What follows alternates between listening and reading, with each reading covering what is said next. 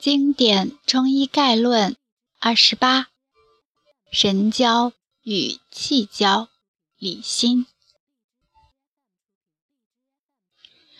品尝草药的学习，要求高一些的话，最好有站桩打坐的基础，你的觉受已经比较灵敏了，然后再尝药。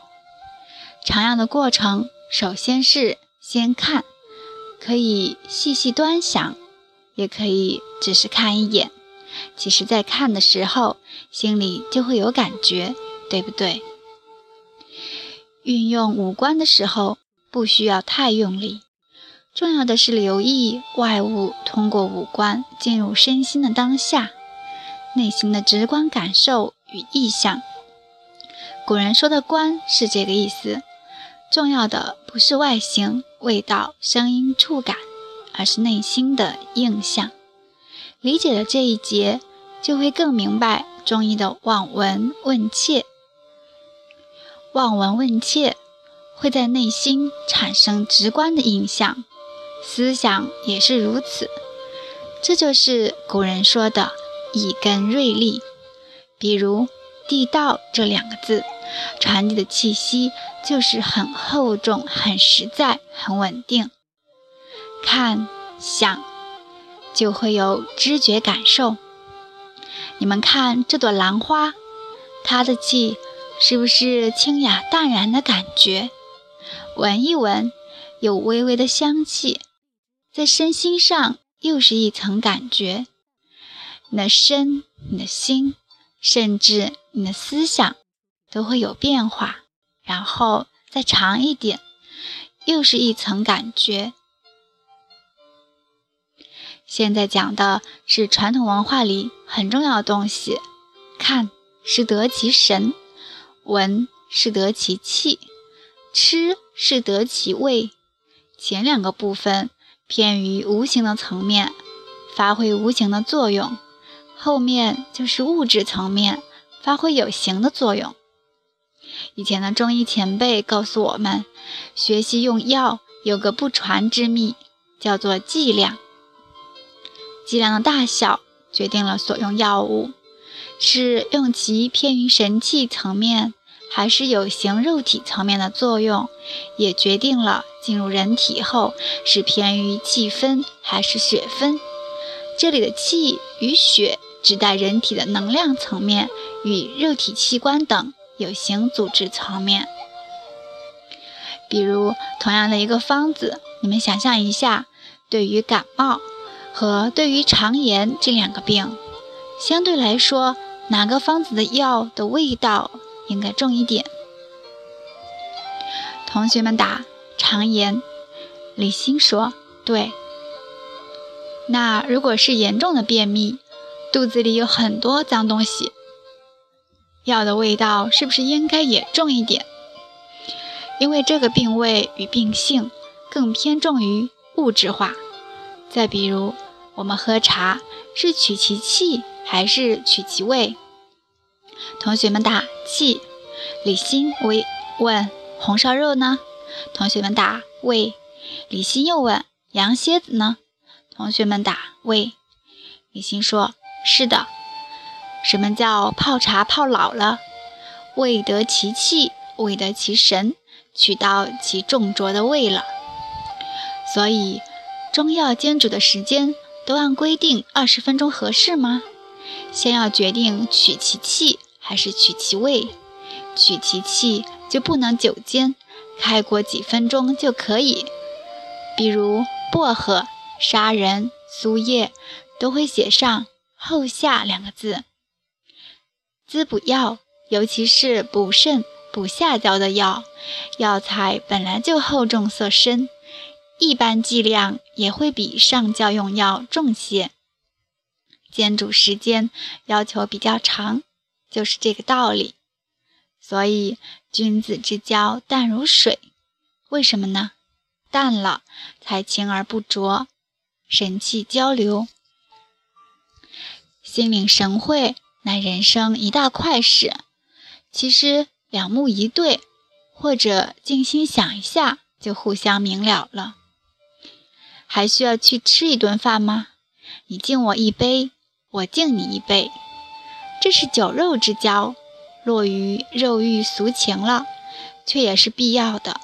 君子也是人，要吃饭的，只是在神、气、形、物的，每个人各有其侧重而已。有段时间，每天看南怀瑾老师的书，南老师讲得很让人神往。其中有段话，不知道大家有没有读过？他在《现代学佛者修正对话》中说：“欲界天人有男女差别，有孝、事、交、报、处。你看我，我看你，彼此笑笑相爱，拥抱、触摸。”有性关系，不过层次越高，性关系的形式也越不同。夜摩天的天人是执手为乐，手一握住就达到喜乐的最高境界了。再高一点的天人，连手身体都不用接，笑一笑就达到那个最高境界了。再高一点，到化乐天和他化自在天，甚至连看都不需要看了，意识一沟通就可以了。所以说，天人境界比我们高，不像我们，要身心合一才能达到很短暂的一点点喜乐。我们人类的性交需要精气神合一，比我们高一点的天人境界是精交。再高一点的是气交和神交。电影《月光宝盒》里面的白晶晶的姐姐和猪八戒眼神对上了，就怀胎了。虽然是个故事，但有非常深刻的内容，非常之绮丽宏大，细致入微。没看过的可以去找来看看。所以古人有神交已久的说法，《黄帝内经》里。有气交变大论，讲的是天地之间气运变化与人类疾病发生规律的关系。茶与药，物与人。关于药物的气味厚薄，比如小孩子的病，如果是清浅的皮毛之疾，病在皮肤、毛发表面上焦。像感冒这样的药量和气味应该轻还是重？是轻。有时候我经过楼道，闻到煎药的味道好重。到了病人家里问是什么问题呀？说是六岁的孩子感冒了，不需要看方子就知道是病轻药重。小孩子普通的感冒是一个很轻的病，用点气开一下就行了。用很重的药，那就浊了，结果是药使太过。大家都喝过茶，不管什么品种的好茶，如果泡多了、泡久了，都苦涩，而且喝下去就一个感觉往下走。胃气弱的人会马上觉得不舒服，为什么？本来喝的是清清的气。泡久了，取其味，没有了气化作用，也就没有了通利毛窍、清利头目、开通肺胃的作用了。像龙井，喝下去还有那种气血轻轻散开的感觉，再柔柔的顺下去。有的碧螺春还要再细腻一点，而大红袍就有点像茶里的将军了，气味相对雄壮。能够通经络，也能走到血分，味道也重些，所以还能消食。千变万化就是气味这个东西。普洱呢，好的生普对肝病很好，有清清流通之气，属于春天的生发之气。熟普既有开又有合，能够带动气机。微微的在那里运转，还有微微收的力量。显然，熟普作用的层面比起龙井、大红袍、生普要更加深入一些，还是气味的原因。尤其是陈年的熟普，茶叶的质感已经像放久的老叶子，茶汤清透，能够进入身体的细微层面，这就有化瘀行滞的效用了。这个感觉就像很多厚道的老人家，不慌不忙，不温不火，时时洞明，言行舒缓。很多有修养的老人都有这样的神气，让人放松，因为这是一种沉淀、接纳而又流通不滞的气息。学药必须看《神农本草经》这本书的分类思路，跟现代的教材不一样，分成上、中、下三品，归纳起来，上品药。很多都是作用于精神层次的，或者说灵性层次的，这是第一。第二，能补益你的精气；第三，能稳定我们的精气神行的格局，而且帮助我们调整到比较容易跟外界接通的状态。我们现在都知道，一台电脑如果不能上网，其实没有多大用处。按照古代的观点，不光我们的身体，尤其是气机神机，时时刻刻在和外界交流互通，有很多东西是可以帮助我们提高接通能力的。比如，现代人会戴不同的首饰，一直在用，但没有意识到它的这个部分的作用。比如，你们戴的水晶，天然的水晶。能够把你的无形部分以及这个世界的无形部分接通力加强的。不同的水晶有不同的作用，不只是颜色喜欢就可以。对于那些比较敏感、精神睡眠也不太稳定的同学，可能就不太适合了。这个时候带玉可能更好，玉也是《神农本草经》的上品药。还有比如上面提到的生龙骨，还有生磁石，但磁石也不是每个人都适合的，因人而异。再比如说，我们戴的金首饰和银首饰有镇和解毒的作用，就像过去有的人家门口有一个泰山石敢当，现在银行前面会放石狮子，都是取镇的力量。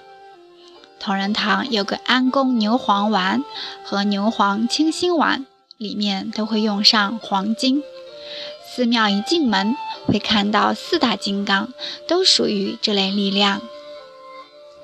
如果现在还不能实实在在的感受到上面列出的例子，至少可以换个角度来看这些生活中的内容，它们都是节点，如同山河大地。星辰、日月、巨石、古树、教堂遗址，每个节点都连接着这个世界和浩瀚虚空里与之对应的统一序列的信息。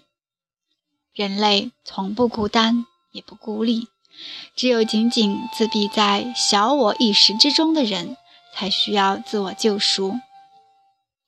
我们戴的珍珠是一种非常柔和、宽容。柔软的母性力量，还有钻石。